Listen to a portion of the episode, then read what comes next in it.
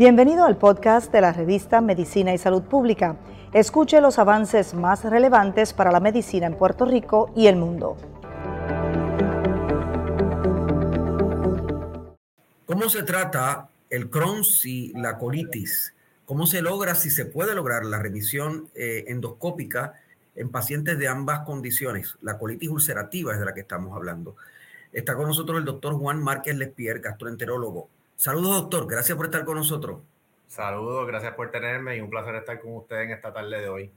¿Es, viable, es posible la sanación de, la mucosa en, en, Crohn's y en colitis ulcerativa, doctor? Sí, es posible. Eh, agraciadamente con los avances en la ciencia hemos podido tener diferentes tipos de medicamentos donde hemos visto, ¿verdad? Que aparte de una mejoría clínica, eh, donde un paciente pues tiene la capacidad de hacer lo que hacía antes del diagnóstico, eh, cuando hacemos estudios endoscópicos que podemos virar las paredes tanto del intestino grueso como el intestino delgado, vemos que endoscópicamente las paredes parecen ser completamente normal y a eso le vamos a llamar una remisión endoscópica. Pero aún más de eso, podemos ¿verdad? tomar biopsias y evaluar bajo un microscopio si esas paredes o esos ¿verdad? tejidos que hemos obtenido se parecen más a los tejidos normales. Y si, si se parecen, entonces podríamos hablar de lo que sería una remisión eh, eh, patológica. Eso llega al punto de la llamada cicatrización de la mucosa. Eso sería lo que podríamos decir como cicatrización de la mucosa o podríamos hablar sanación de las paredes mucosales del intestino. ¿Y se puede individualizar el tratamiento? Es decir, el tratamiento puede llegar al punto de que para cada paciente, para cada individuo haya un tratamiento eh, específico o no se ha llegado ahí todavía. Pues esa pregunta la podríamos contestar que sí y que no a la misma vez. Sí en el sentido de que agraciadamente tenemos diferentes modalidades de tratamiento que son ya subcutáneos, intravenosos, por infusión, orales, donde nosotros podemos ajustar la terapia dependiendo de la necesidad del paciente o ¿verdad? de cómo se le haga más fácil. Por ejemplo, un paciente que sería un joven profesional que no cuenta de tiempo para sacar, eh, para ir a un, centro de infusión por cuatro horas, pues se le puede dar una alternativa que será más conveniente de, por ejemplo, usar un medicamento oral todos los días o un tratamiento subcutáneo que se lo pueda aplicar en la casa. Pero también tenemos pacientes que se benefician de las terapias de infusión y a esos pues se le puede ofrecer una terapia donde cada ocho semanas puede ir a un centro y darse el medicamento. En cuanto a individualizado en determinar cuál es el mejor tratamiento, pues desgraciadamente la ciencia no ha llegado tan adelante para poder eh, con un espectro genético determinar cuál tipo de medicamento sea más efectivo. Lo que sí sabemos es que con esta gama de medicamentos que tenemos, podemos ir utilizándolo y ajustando y cambiando para lograr que el paciente tenga una remisión tanto clínica como en laboratorio, como endoscópica y, eh, ¿verdad? y si se puede, y es nuestro deseo, que también histológicamente tenga una remisión, donde no se encuentren rastros de la enfermedad.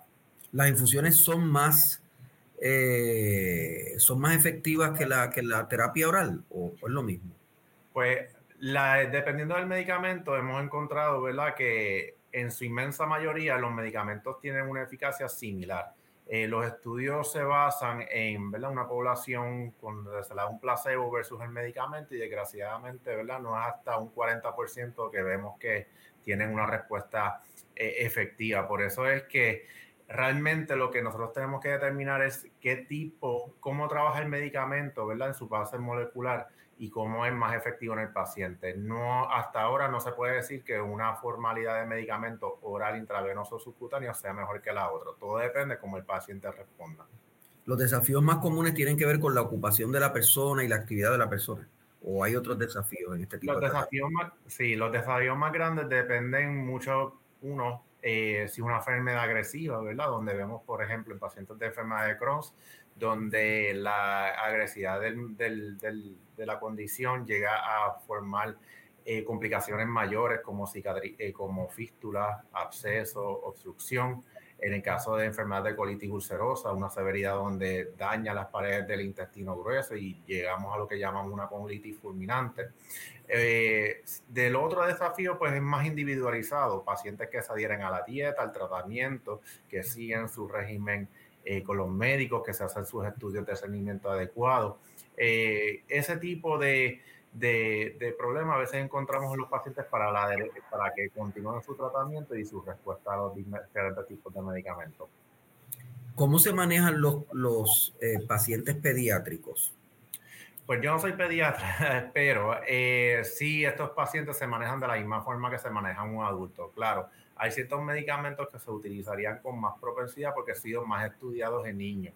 Pero sí tenemos, ¿verdad? Pacientes desgraciadamente que desde una edad temprana, desde antes de los 10 años, se han diagnosticado y se tratan de forma similar con los medicamentos, eh, tanto por infusión, ¿verdad? Como son los anti-TNF, el vedolizumab es otro tipo de medicamento.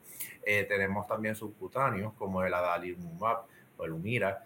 Eh, o recientemente en los últimos años el Estelara también se puede dar por forma subcutánea y recientemente orales, ¿verdad? Claro, los pacientes pediátricos, sus dosis van a depender del peso, de la estatura y de la edad.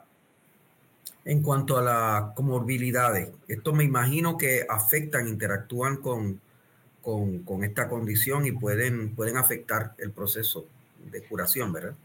Claro, eh, ¿verdad? Eh, la mayoría de los pacientes, cuando son diagnosticados con este tipo de enfermedad, ocurre en una edad joven, ¿verdad? Así que no vemos tanto diferentes tipos de comorbilidades, como en el caso de diabetes, hipertensión, pero sí son pacientes que a lo largo de su vida lo pueden desarrollar. Eh, la comorbilidad, pues realmente en este momento lo que más importante, más allá de un diagnóstico que pueda causar una severidad, es más bien la adherencia que tenga el paciente a los tratamientos. ¿verdad? Un paciente que sea comprometido con su salud realmente va a tener eh, una, un historial clínico eh, ¿verdad? saludable en el sentido de que pues, va a mejorar de su condición, va a poder tener una vida plena, va a poder alcanzar todas sus metas, eh, versus un paciente ¿verdad? Que, que desgraciadamente no, no tome su salud en serio y pues a lo mejor no se dé las dosis o no cumpla con el seguimiento médico y tenga ¿verdad? hospitalizaciones, etcétera, etcétera. El estilo de vida, me imagino, está también directamente relacionado. Claro, Claro, tenemos eh, el estilo de vida sumamente importante, específicamente la adherencia con la nutrición. La nutrición es un factor sumamente importante eh, en este tipo de condiciones, donde la pacientes que siguen una dieta de acuerdo a la eh, qué tan activo está la enfermedad, va a tener menos hospitalizaciones, menos frecuencia en complicaciones y ¿verdad? va a poder llegar a este tipo de remisión que estamos tanto estamos tratando de lograr. Este, eh, este tipo de condición da más en cierta edad, más joven y después más, más, más viejo. O sea, ¿cuál es la, la, incidencia? ¿En qué edades hay una incidencia mayor? Pues mire, este tipo de enfermedad se ve mayormente en pacientes jóvenes. Eh, hay realmente como dos picos de edad donde nosotros vemos un, un, aumento en la incidencia. Uno es entre cercano a los 15 años, ¿verdad? Eh, como unos 15 o unos 25 años y otro es más cercano a los 40 años, ¿verdad? Y, pero mayormente sabemos que pacientes que presentan una edad más temprana, desgraciadamente la enfermedad tiende a ser un poquito más agresiva. Eh, y, pero por, como estaba mencionando, este tipo de enfermedad tiende a diagnosticarse más en jóvenes adultos y en, ¿verdad? En, en, en pacientes que están entrando o saliendo a la pubertad versus en pacientes mayores, aunque es importante mencionar que se diagnostican a todo tipo de edad. Eh, no hay ningún tipo, ¿verdad? Uno puede pensar que después de cierta edad el, no va a ser diagnosticado ni con colitis ulcerosa ni con enfermedad de Crohn. El, el estrés tiene, eh, eh, interactúa mucho con, con, esta condición, ¿verdad? Sí, el estrés interactúa mucho con este tipo de condición. Eh, desgraciadamente el estrés provoca, ¿verdad?, que aumente la cascada de inflamación en el cuerpo, por lo tanto activando eh, esa respuesta inflamatoria desregulada en el intestino.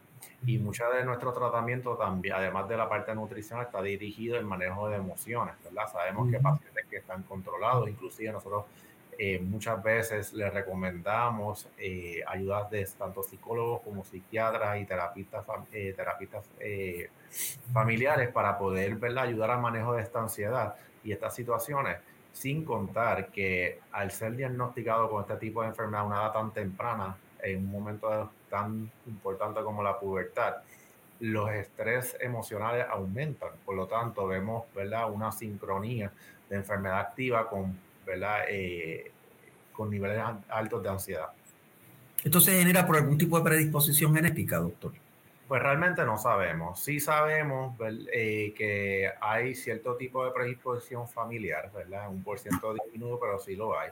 También sabemos que ocurre en países ¿verdad? ya más desarrollados, como son países europeos, Estados Unidos, más que eh, países en vías de desarrollo. Eh, y también vemos que esto es una respuesta inflamatoria descontrolada. Así que tenemos esos tres componentes, tanto eh, ambiental, eh, familiar como genético, que interactúan para poder desarrollar este tipo de enfermedad. ¿Puede contarnos de alguien que haya, que haya sido particularmente difícil la sanación? ¿Hay algún tipo de desafío único que ha tenido con algún paciente en, en particular y aún así se ha logrado? Pues desgraciadamente, eh, desgraciadamente y agraciadamente tenemos historias de todo. Tengo pacientes que han sido diagnosticados una terapia a una edad bien joven, que se le ha dado todo tipo de tratamiento y desgraciadamente no han podido mejorar. Eh, pero también tenemos historias de éxito, muchas historias de éxito, diría que son muchas más, donde a través de su vida han tenido momentos muy fuertes, que, con hospitalizaciones recurrentes, múltiples cirugías, eh, y logramos en algún momento dar con el medicamento adecuado y lograr una remisión, ¿verdad? Eh, puedo hablar en caso de un particular de una señora de, que ya está entrando a sus 50 años, que durante su diagnóstico en una etapa temprana eh, tuvo varias hospitalizaciones, varias cirugías, más de 20, y actualmente se puede decir que está en remisión en los últimos cinco años, con una terapia que le va muy bien, ha logrado todas sus metas profesionales y, individuales, es una mujer eh, de bien y, realmente esas son las historias. Y agraciadamente como ya tenemos muchas más historias de pacientes que aunque han tenido eh, enfermedades agresivas con momentos bien difíciles, han logrado ¿verdad? llegar a una remisión por lo menos clínica y poder continuar con su vida. Claro, este tipo de pacientes son los que tienen un seguimiento adecuado, cumplen con sus medicamentos, en cualquier tipo de síntomas se lo notifican a su médico, son bien adherentes con la dieta y tienen un equipo multidisciplinario, tanto con cirujanos, psicólogos, psiquiatras, eh, nutricionistas, etcétera, etcétera, que verdad que entre todos hacemos un buen equipo para darle el mejor servicio a este tipo de pacientes. Gracias, doctor. Gracias por estar con nosotros. Un placer siempre y cualquier dudita siempre aquí a la orden. El doctor Juan Márquez Lespier, gastroenterólogo, aquí entrevistamos a los científicos porque la ciencia siempre es noticia en la revista de Medicina y Salud Pública.